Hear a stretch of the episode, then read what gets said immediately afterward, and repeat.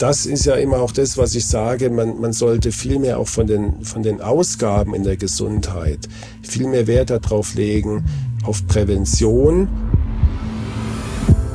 Ich habe gerade so ein Bild von Jäger und Sammlern im Kopf, wie sie vor 10.000, 12.000 Jahren im Endeffekt ihr Leben bestritten haben. Die konnten mit Prävention nicht wirklich was anfangen.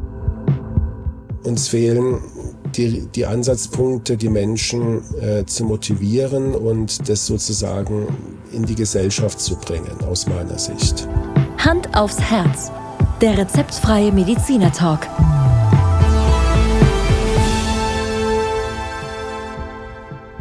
Hallo und herzlich willkommen bei Hand aufs Herz. Geschichten rund ums Herz mit professioneller Begleitung von Dr. Markus Knapp. Mein Name ist Thomas Krug und ich freue mich auf die heutige Folge. Hallo Thomas, ich grüße dich. Markus, neues Jahr, neues Glück und äh, ich fange mal gleich mit einer Frage an, die uns die ersten paar Minuten beschäftigen würde. Was ist denn eigentlich der BNK? Der BNK ist der Bund der niedergelassenen Kardiologen. Das ist also ähm, ja ein, ein Interessensverbund, kann man sagen. Das heißt, alle äh, niedergelassenen Kardiologen in Deutschland, die das möchten, sind in diesem Verbund zusammen. Und ähm, ja, da wird natürlich äh, die, diese, dieser Verbund, dieser BNK äh, hat verschiedene Aufgaben, unter anderem äh, Fortbildung, äh, Ausgleich von, von Erfahrungen und Meinungen, natürlich auch Berufspolitik. Es ist ja klar, dass man sich einfach anders darstellt, wenn man mit einer gemeinsamen Stimme spricht, wie wenn jeder Einzelne sich äh, irgendwo im Ministerium oder bei der Kassenärztlichen Vereinigung meldet. Also im Grunde genommen der Interessensgemeinschaft ein Verbund ähm, und eine ja sehr wichtige für Kardiologen sehr wichtige Institution in Deutschland. Kann man sagen, Markus, ist so ein bisschen wie die Industrie- und Handelskammer für äh, uns, unseren Berufszweig, also auch ein bisschen Lobbyarbeit, die für euch betrieben wird. Ein, wie du gerade sagst, das ist kein unwichtiger Verein. So ist es, genau. Ob man das jetzt so vergleichen kann, das, da kenne ich mich zu wenig mit der Industrie- und Handelskammer aus. Aber da wird natürlich auch Lobbyarbeit gemacht, wobei Lobbyarbeit hört sich immer so ein bisschen negativ an, äh, so ein bisschen, naja, da, da trifft man sich hinter verborgener Tür und handelt irgendwas aus. Äh, so ist es nicht, sondern es ist einfach eine, eine Interessensvertretung in dem Sinne, dass dass man sich äh, Gehör verschafft und mit einer gemeinsamen Stimme spricht. Ja, Markus, warum unterhalten wir uns über deinen Verband, der die Kardiologen, die niedergelassenen Kardiologen in Deutschland vertritt? Der BNK hat äh, im Jahr 2023 einen Medienpreis ausgelobt. Und Markus, man glaubt es gar nicht, aber was ist denn da passiert? Ja, nicht nur 2023, sondern ich glaube, der Medienpreis wird seit äh, weit über zehn Jahren äh, immer wieder ausgeschrieben. Und wir haben dieses Jahr gewonnen. Das ist passiert, Thomas.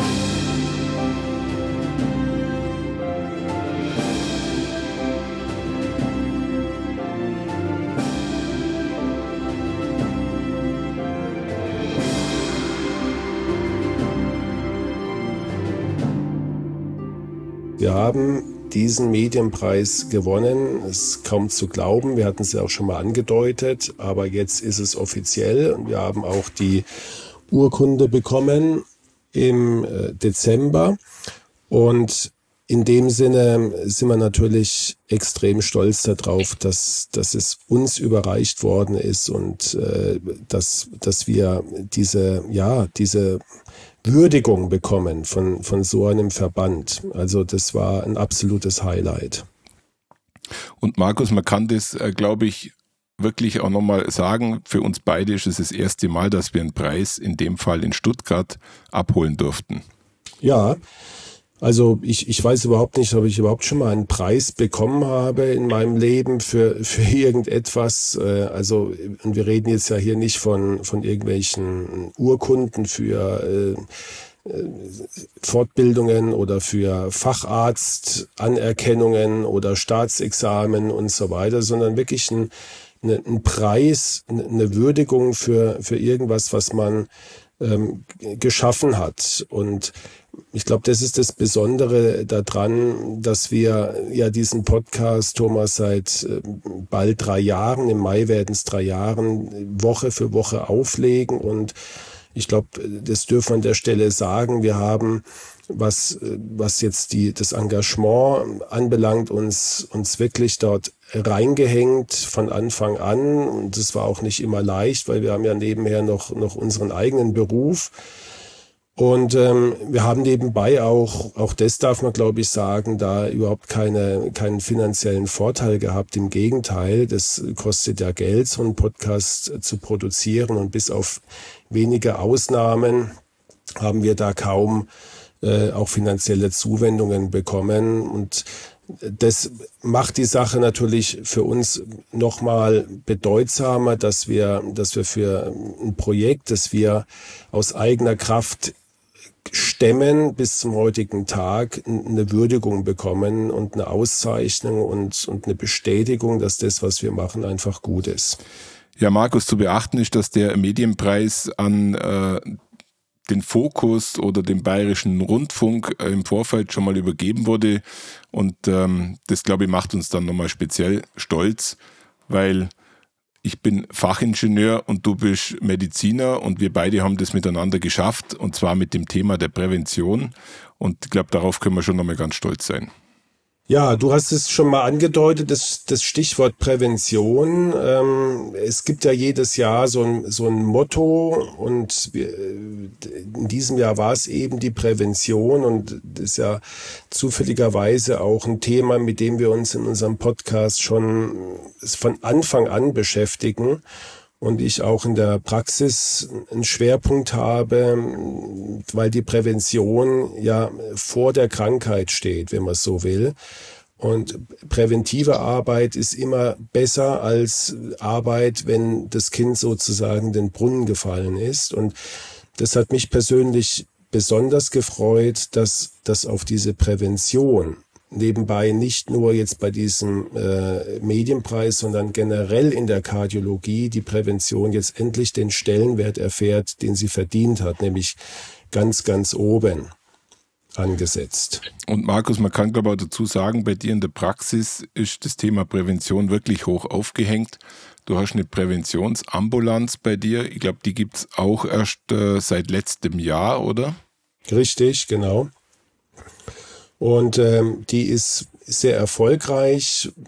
Da zeigt sich einfach, dass steter Tropfen den Stein höhlt und dass unser Anspruch wirklich jeden Patienten, der zu uns in die Praxis kommt und der entweder schon erkrankt ist oder ein sehr hohes Risiko hat zu erkranken, dass wir den nach, nach dem neuesten Stand der Wissenschaft wirklich behandeln und aufklären.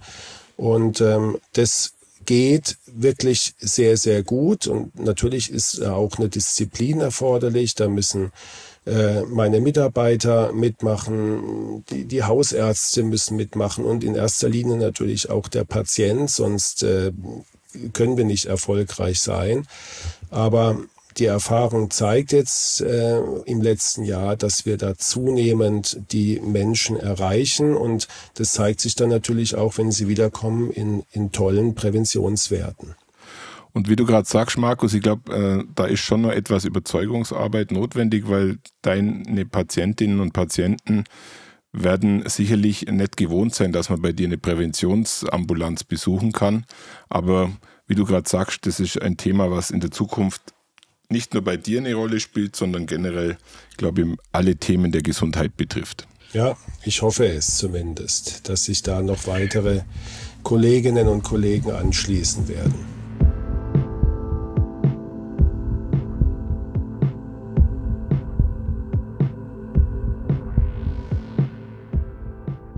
Markus, lass uns doch mal ein bisschen über die Prävention äh, miteinander sprechen. Vor allem ja, wie die Prävention eigentlich so entstanden ist. Ich habe gerade so ein Bild von Jäger und Sammlern im Kopf, wie sie vor 10, 12.000 Jahren im Endeffekt ihr Leben bestritten haben.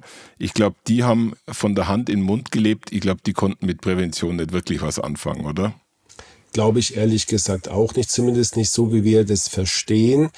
Äh, im, Im Gegenteil, also ich glaube, in der Steinzeit hatten wir ganz andere Vorgaben und auch ganz andere ja, Vorstellungen, was, was Gesundheit anbelangt. Also es, es gibt ja diese, diese Statuen, diese, diese Steinzeit-Statuen, äh, also die ersten Artefakte, sprich Kunstwerke, die die Menschheit überhaupt hervorgebracht hat.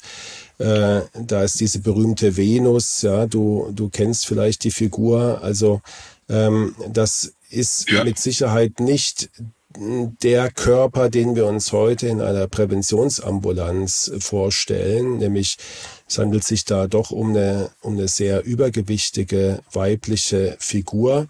Und man muss sagen, damals war das tatsächlich ähm, vielleicht sogar ein Schönheitsideal, aber auf alle Fälle weil es ein Symbol für Gesundheit, für Fruchtbarkeit, denn nur wer auch was ordentlich auf den Rippen hatte, hatte ja auch die Chance, in der Steinzeit zu überleben, wenn mal eine Hungerperiode kam. Und von daher glaube ich, äh, haben die Steinzeitmenschen mit Prävention in dem, in der heutigen, aus der heutigen Sicht nicht wirklich was anfangen können, Thomas.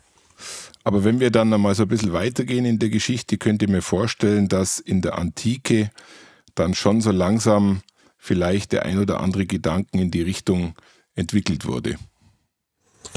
Ja, in der Tat. Also das ist das Überraschende, dass es sehr, sehr früh, also in, in der Antike, das heißt bei den Griechen schon, ähm, so eine Art ja, Änderung der Auffassung äh, eingetreten ist, was Gesundheit anbelangt und damit auch was Prävention anbelangt. Das, die beiden Themen übrigens, Thomas, gehören immer zusammen. Also wenn man sich als Mensch mit Gesundheit auseinandergesetzt hat und was Gesundheit eigentlich ist, dann ist ja zwangsläufig auch immer das Thema dabei, wie man, wie man Gesundheit erlangen oder auch erhalten kann. Und deswegen äh, ist der Gesundheitsbegriff von dem Präventionsbegriff eigentlich nicht zu trennen. Und wenn man jetzt sagt, die, in der Antike hat man sehr lange Zeit die Gesundheit als Gott gegeben angenommen. Das heißt, ähm, wenn man gesund war, dann war das äh, den Göttern zu verdanken, denen man da auch äh, sehr häufig dann Opfergaben dargeboten hatten. Das war so vergleichbar wie äh, wenn du adlig geboren wirst oder mit Schönheit gesegnet bist oder mit, mit Reichtum. Also das war einfach eine Sache, die hatte man oder man hatte sie nicht, Punkt, fertig, aus. Und dann entsteht so etwa im fünften, vierten Jahrhundert vor Christus mit Hippok Hippokrates, also äh, eigentlich, glaube ich, der berühmteste Arzt, äh, der je gelebt hat und bis zum heutigen Tag präsent ist durch den hippokratischen Eid. Der hat ein neues Gesundheitsbewusstsein etabliert und die sogenannte Diätetik entwickelt. Äh, vielleicht sagt dir das Wort Diätetik was, Thomas, und vor allen Dingen, welches Wort, das wir heute so verwenden, in diesem, äh, da in diesem Wortstamm drin ist. Naja, die Diät ist ja in aller Munde und ähm, wir sind ja jetzt gerade im Jahreswechsel. Wenn man sich dann äh, Dinge vornimmt fürs neue Jahr, dann gehört wahrscheinlich die eine oder andere Diät für meistens Frauen dazu. Ich hoffe, das war jetzt nicht falsch formuliert. Ich glaube, für Männer äh, sicherlich genauso. Aber ja, du hast recht, die in dem Wort Diätetik steht, steckt das heutige Wort Diät. Jetzt ist aber wirklich gut, äh, zu wissen, dass Diät nicht nur Essen und Trinken beinhaltet aus der Sicht der Antike und der antiken Ärzte, sondern alle Aspekte der körperlichen Lebensführung. Also das heißt, äh, der, die richtige Einstellung zur Arbeit, äh, Erholung, also äh, nicht nur die Anstrengung, sondern der Wechsel zwischen Arbeit und Erholung. Dann Sport, ja, also kaum zu glauben, dass man vor über 2000 Jahren schon erkannt hat, dass Sport unserem Körper und unserer Seele gut tut. Das, was wir in jedem zweiten Podcast predigen hier. Massage, Baden, du kannst dich an die Thermen erinnern, ja, ähm, das ist ein ganz großer Aspekt, also äh, Wellness, wenn man es aus heutiger Sicht mal übersetzt. Aber auch richtig schlafen, auch die Sexualität, äh, die eine ganz andere Gewichtung hatte in der Antike, wie dann später im, in, unterm Christentum im Mittelalter, wo man die ja eher verpönt hat, Körperpflege. Also das gehört alles zur Diät, nicht nur Essen und Trinken und vor allen Dingen die ja, Einstellung dazu, dass man Gesundheit tatsächlich selbst bestimmen kann und dass man auch ganz wichtig eine Verantwortung dafür hat. Dass man also nicht irgendwie von, von Göttern so und so beeinflusst wird. Und wenn ich krank bin, dann habe ich halt Pech und es ist mein Schicksal, äh, sondern dass man äh, das selbst bestimmen kann und dafür natürlich dann auch eine gewisse Verantwortung hat. Und Markus, an der Stelle muss ich gestehen, habe ich jetzt wirklich was dazugelernt, weil ich habe die Diät wirklich nur mit Essen und äh, Trinken und mit Einschränkungen äh, im Bewusstsein, aber dass das eigentlich ein allumfassendes Konzept war, sollte man vielleicht heute dem ein oder anderen Diätpapst vielleicht mit auf den Weg geben, dass dieser Informationsteil einfach fehlt. Richtig, ja. Also viele, eigentlich viele Aspekte, die wir heute verwenden, auch die äh, sogenannte Work-Life-Balance, ja, ein Begriff, der ja oft heutzutage sogar negative Emotionen bei dem einen oder anderen hervorruft, weil man äh, sagt, Mensch, ich, ich kann es nicht mehr hören, ja, diese, diese Balance. Aber es steckt natürlich ein, ein Stück Wahrheit dahinter. Und ich habe es eben gerade erwähnt, dass es sowohl eine Phase geben sollte im Leben, wo wir arbeiten, aber auch eine Phase, in der wir uns erholen. Und es muss ausgeglichen sein. Also von daher alles schon bei den Griechen vorgekommen und ähm, diese, diese Diätetik, wie man das genannt hat, das war dann also ein eine von drei wirklichen Säulen der damaligen Medizin. Da gab es dann noch die Pharmakologie, also die, die Behandlung von, von Beschwerden und Erkrankungen mit Medikamenten, also Extrakten, Kräutern und was man damals so alles hatte. Und auch damals schon die Chirurgie, also mit das älteste Fach in der Medizin. Das heißt, wenn man schneiden, wenn man operieren musste, dann hat man das damals auch schon angewandt und mit diesen drei Säulen hat man im Grunde genommen äh, Krankheiten behandelt, aber auch Vorsorge betrieben.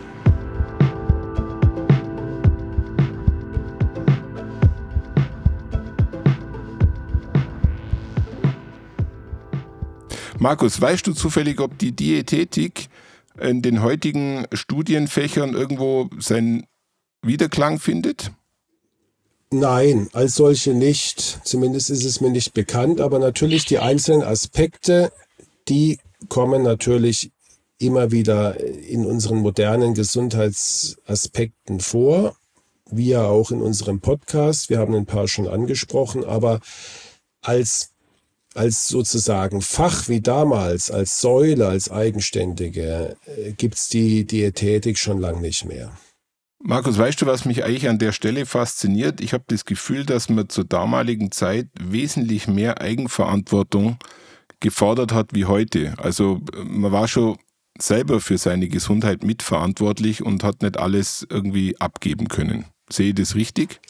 Auf alle Fälle. Ähm, ich habe schon kurz erwähnt, es ist dann so das Revolutionäre, dass man sich nicht auf das Schicksal ver verlassen hat und die Götter werden es richten, sondern man hat dem Menschen äh, das auferlegt, sich selber äh, um die Gesundheit zu kümmern, wobei sich die Empfehlungen auch unterschiedlich äh, natürlich angepasst haben. Also man hat jetzt nicht allgemeine Empfehlungen gegeben, sondern hat da schon das Alter mit einbezogen, das Geschlecht und auch die soziale und die wirtschaftliche Lage, das äh, Klima, die Lebensumstände der Person. Also es war eigentlich wirklich ein, ein individuelles Gesundheitssystem, was man damals angewandt hat.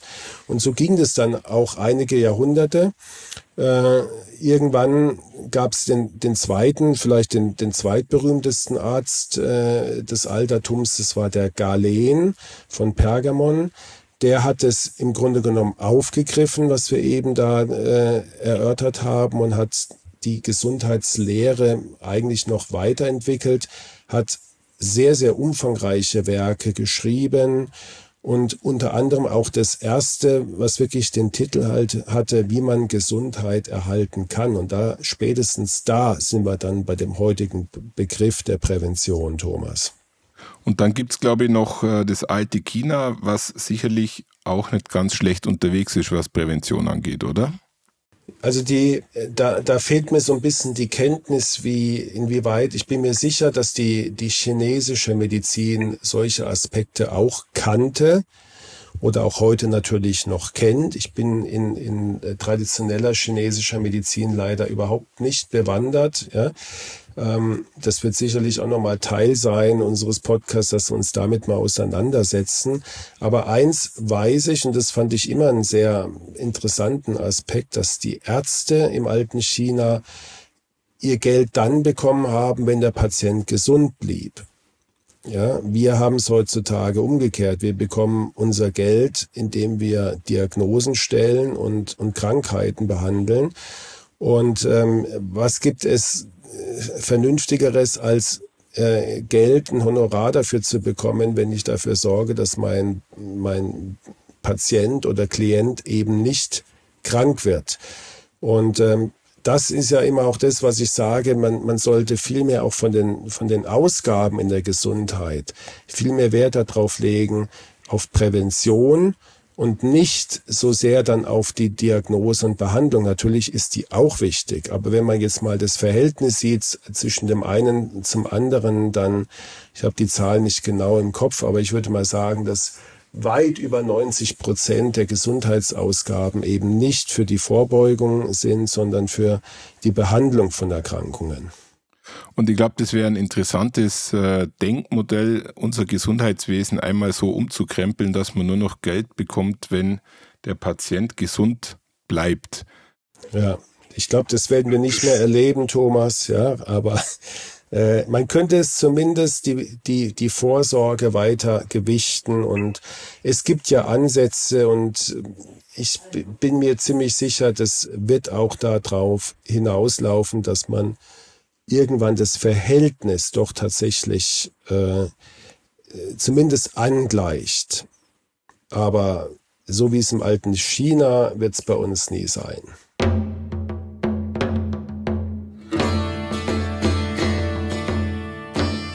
Markus, und jetzt lass uns mal ins dunkle Mittelalter reisen, in dem das Thema Prävention ja bedingt auch durch äh, den Glauben sicherlich mehr oder weniger untergegangen ist, oder?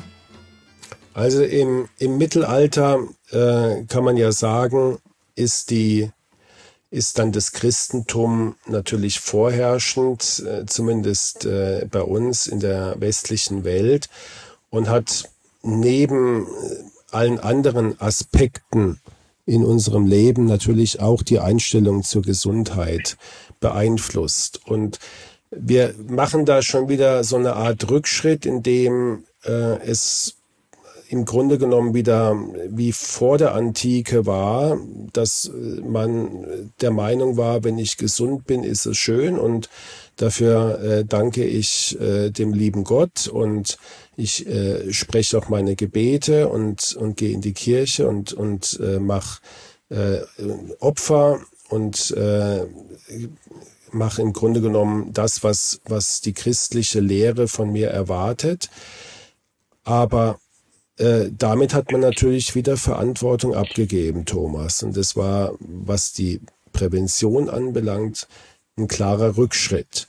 Und äh, du weißt vielleicht auch die, also die Hygienebedingungen im Mittelalter. Du hast eben vom, vom dunklen Mittelalter gesprochen.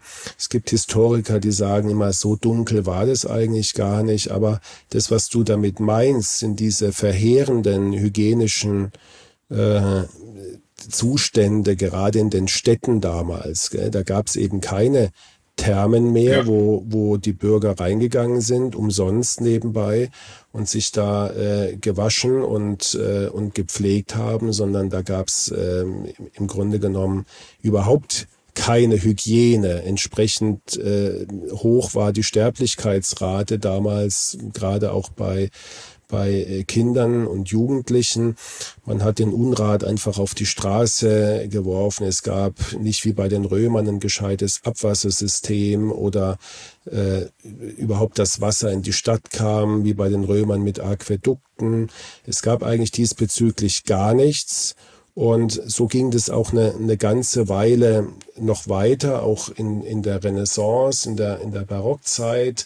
Auch da war, was Körperhygiene anbelangt, glaube ich, viel, viel Luft nach oben.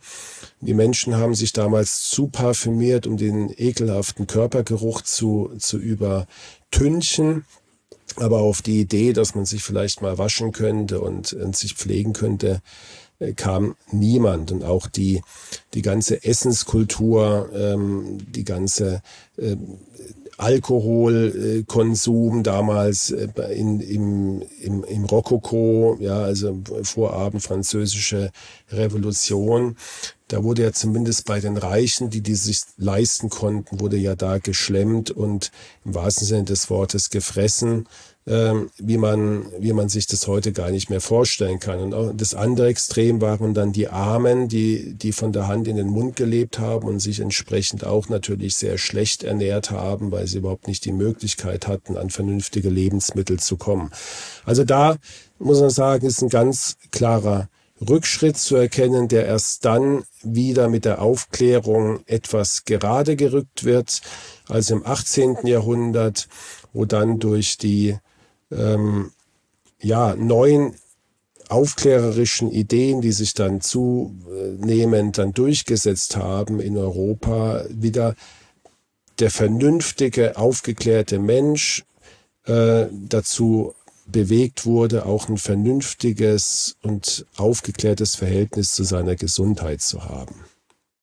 Markus, vielen Dank für diesen geschichtlichen Überblick, der jetzt über mehrere Jahrhunderte ging und du hast bei mir zwei Bilder aufgerufen, einmal Hygiene und Pestzeit im Mittelalter und zum anderen hatte ich jetzt gerade Ludwig 14. vor Augen mit einer wunderschönen Perücke und weiß getünchten Gesicht in einem seit Monaten nicht ordentlich gewaschenen Menschen.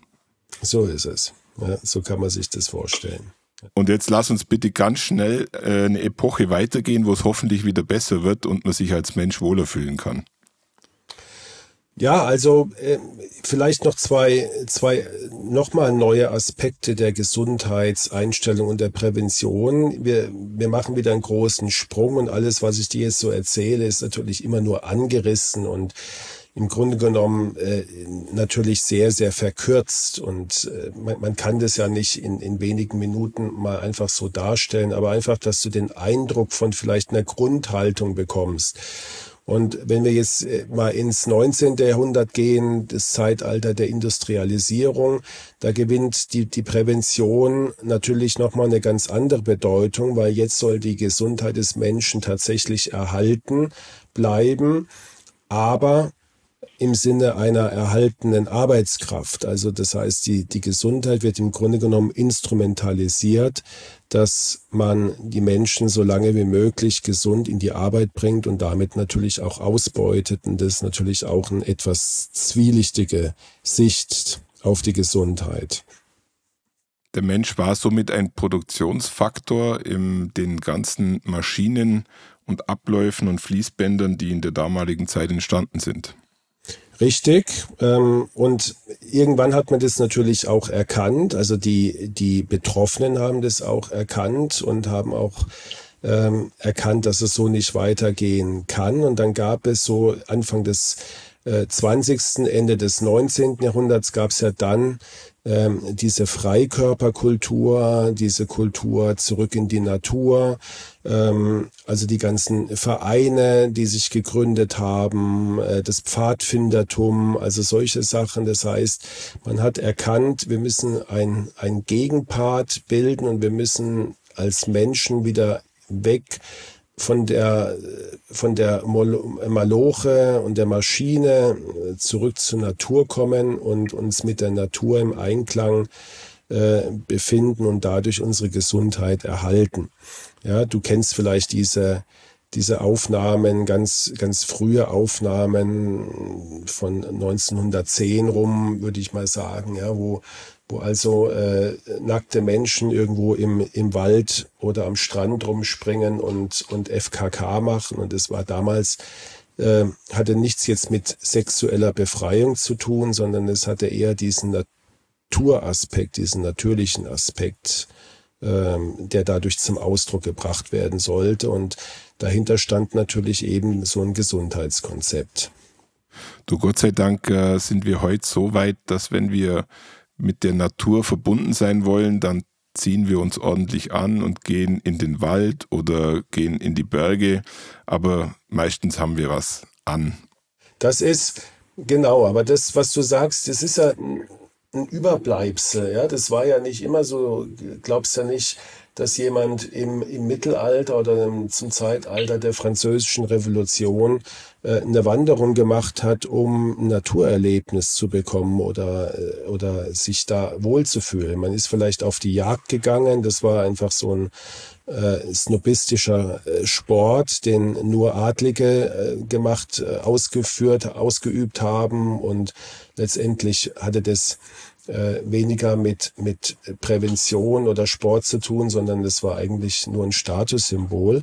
Aber das, was du jetzt gerade sagst, sind Relikte aus dieser Zeit, oder was heißt Relikte? Das, das haben wir einfach übernommen und ähm, glaube ich, ist, ist eines der, der ganz wesentlichen Aspekte aus der heutigen Sicht, wie man, wie Menschen versuchen, ihre Gesundheit zu erhalten, indem sie in die Natur gehen.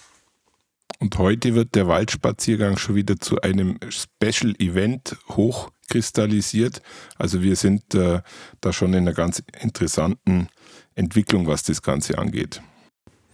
Ja, richtig. Also ähm, es ist aber heute finde ich noch mal ein bisschen natürlicher geworden. Du erinnerst dich vielleicht noch in den 70er, 80er Jahren die Trimm dich Pfade.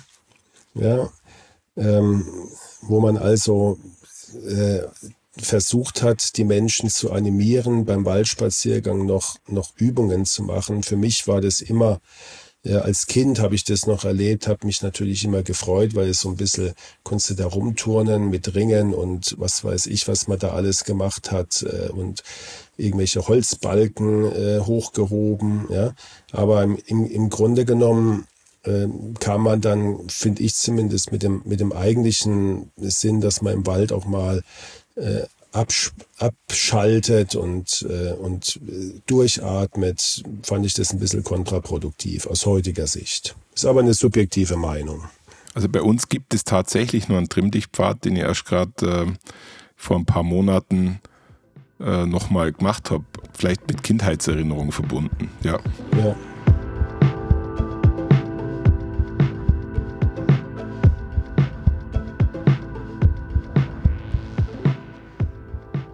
Markus, lass uns in der Reise durch die äh, Zeiten vielleicht noch einen Aspekt aufnehmen.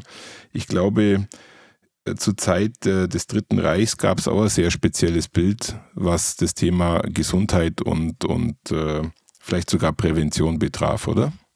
Kann man so sagen. Also, ich meine, die Nazi-Zeit eignet sich ja immer dafür, dass man als, als Prototyp eines, eines oder ein Beispiel dafür, dass man äh, Begriffe, die eigentlich äh, positiv belegt sind, immer äh, pervertiert und sie ins Gegenteil verkehrt. Und der Gesundheitsaspekt bei den Nazis hatte natürlich viel mit Idealismus zu tun. Das heißt, man hat sich vorgestellt, dass der, der gesunde Mensch natürlich erstmal äh, rassenabhängig ist und es waren eben die Arier und jemand, der die falsche Rasse hatte, war mal per se krank. Es hatte also mit, mit Gesundheit als solches überhaupt nichts zu tun, sondern es war äh, auf eine Rasse bezogen und natürlich äh, sollte dieser Rassemensch äh, eine perfekte Gesundheit haben. Äh, Krankheit hat, wie du weißt, äh, immer äh, nur als Mangel gedient und äh, als unwertes Leben, ja, und äh, deswegen gab es ja auch diese schrecklichen Euthanasieprogramme.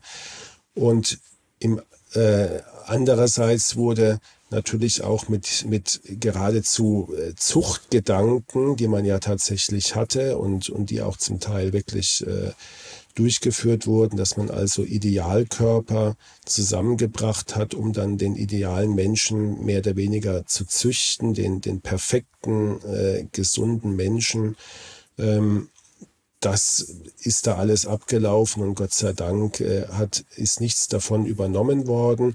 Natürlich, ähm, es fällt immer schwer, äh, die Nazi-Zeit oder die Nazis für irgendetwas zu loben. Aber natürlich waren, waren die Programme, mit denen man auch gerade Jugendliche und Kinder äh, in die Bewegung gebracht hat, sei es bei der Jungschar oder bei der HJ äh, oder bei dem Bund Deutscher Mädels, was es da alles so gab. Das waren natürlich äh, richtige Ansätze, aber natürlich mit einem mit einem falschen Hintergrund. Also Sie haben zumindest die Jugend in Bewegung gesetzt, jetzt mal aus sportlicher äh, und äh, präventiver Sicht, aber den Rest, glaube ich, kann man tatsächlich, wie du es gerade sagst, mehr oder weniger abhaken sodass wir jetzt eigentlich in der Neuzeit angekommen sind. Und äh, ich glaube, man kann feststellen, dass alles, was mit Prävention zu tun hat, Markus, leben wir im Hier und Jetzt, glaube ich, schon fast im Schlaraffenland, oder? Also ich glaube, dass wir aus heutiger Sicht den Vorteil haben, dass wir sehr genau Bescheid wissen, wie wir gesund leben können und wie wir unsere Gesundheit erhalten können. Aber was wir, glaube ich, viel mehr äh, ausgesetzt sind, im Vergleich zu unseren Vorfahren äh, ist, sind die Verlockungen, es eben anders zu machen oder ähm, es sein zu lassen. Ja, wir haben in den allermeisten Fällen volle Kühlschränke mit äh, zum Teil sehr billigen und damit oft auch leider minderwertigen Nahrungsmitteln, die wir überall zur Verfügung haben. Wir haben Transportmöglichkeiten, die im Grunde genommen dafür sorgen, dass wir keinen einzigen Schritt oder nur ganz wenige Schritte am Tag selber gehen müssen. Ähm, wir haben Verlockungen durch äh, Medien, durch Computer, durch Handys, äh, die uns im Grunde genommen äh, dazu verführen, weniger Zeit bei Sport oder im Wald, wie du es eben gesagt hast, zu verbringen. Wir haben eine Kultur, die sehr wachstumsorientiert ist und sehr fortschrittsorientiert ist. Das heißt, wir sind permanent gefordert äh, im Alltag, was äh, zu Stresssituationen, zu Schlafmangel führt. Also, um es zusammenzufassen, wir, wir könnten eigentlich mit dem Wissen, das wir haben, eine perfekte Gesundheitsprävention durchführen, aber uns fehlen die, die Ansatzpunkte, die Menschen äh, zu motivieren und das sozusagen in die Gesellschaft zu bringen, aus meiner Sicht.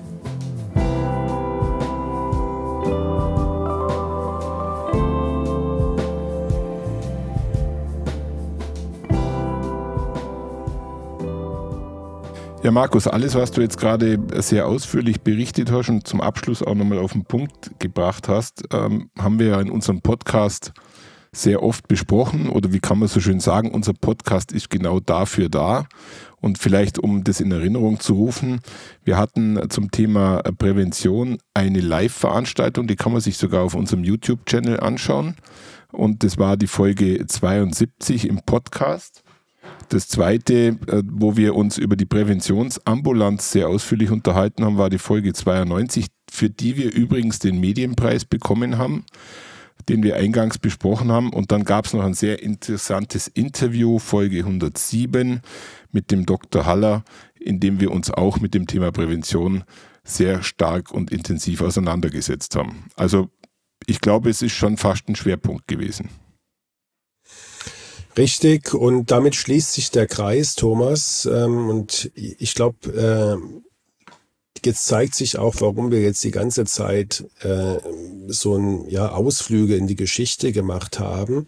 Am Ende sind wir jetzt hier in der, in der Gegenwart und äh, überlegen uns die ganze Zeit, wie können wir äh, diese, diese Ideen und die, die Möglichkeiten, die wir haben zur Umsetzung von einem gesunden Leben, wie können wir die an die Frauen, an den Mann bringen und das ist mit diesem Medienpreis und nichts anderes gewürdigt worden, dass wir uns dort engagieren und äh, dass wir damit vielleicht den einen oder anderen auch tatsächlich erreichen.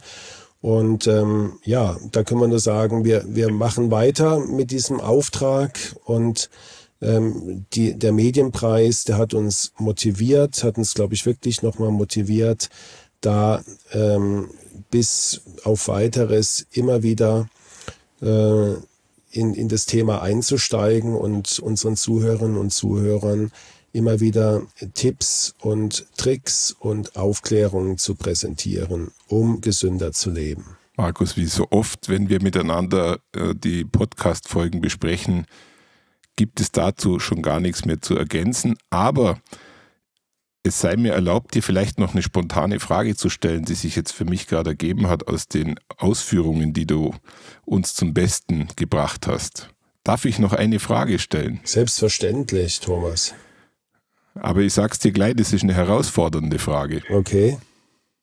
Stell dir bitte vor, du hättest eine Zeitreisemaschine und könntest in die Vergangenheit reisen. Und du hattest jetzt in deinen Ausführungen über den ein oder anderen Mediziner gesprochen. Wen würdest du denn gerne begegnen? Also, ähm, ich, ich glaube, ich würde tatsächlich ähm, bei, den, bei den Römern landen, weil ich finde, die Römer hatten zu, zu sehr vielen Dingen eine, eine sehr revolutionäre und neue Einstellung und haben im Grunde genommen als, als erstes Volk, zumindest auf diesem Niveau, wirklich äh, Bedingungen geschaffen, ähm, wo der Staat funktioniert hat, aber auch, wo man sich auch äh, um die Menschen gekümmert hat. Ähm, damit meine ich jetzt nicht unbedingt die Brot und Spiele, aber das gehört natürlich auch dazu, gar keine Frage. Aber ähm, sozusagen das, das funktionierende System bei den Römern, äh, die, die gesellschaftlichen, die Lebensbedingungen und dazu auch ein, ein gewisses Gesundheitsverständnis. Ich glaube, ich würde mich da einversetzen. Also ins Rom, ich sag mal äh, 50 nach Christus. Also in die erste Millionenstadt, die es überhaupt auf dieser Welt gab in einem schönen Stadthaus sehe ich dich jetzt praktisch, wie du ja, äh, bei Galen hospitierst. Ja, Thomas, genau so stelle ich mir das vor. Also Markus, vielen Dank für die heutige Folge und vor allem den Einblick in etwas äh, historischem Wissen. Und ich freue mich schon auf das nächste medizinlastische Thema, welches wir dann äh, besprechen werden. Ja, Thomas, danke für deine Geduld, für meine Ausführungen und ich freue mich auf unser nächstes Zusammentreffen. Bis dann. Tschüss. Ciao.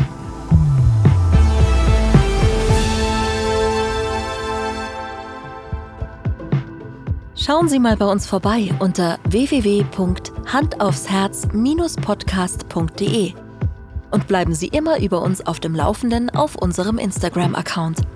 Hand aufs Herz, Ihr rezeptfreier Mediziner-Talk rund ums Thema Herzgesundheit.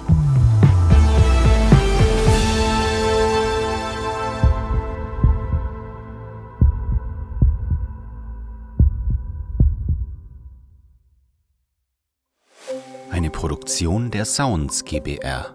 Krug und Hacking. Bearbeitung und Musik Tim Hacking.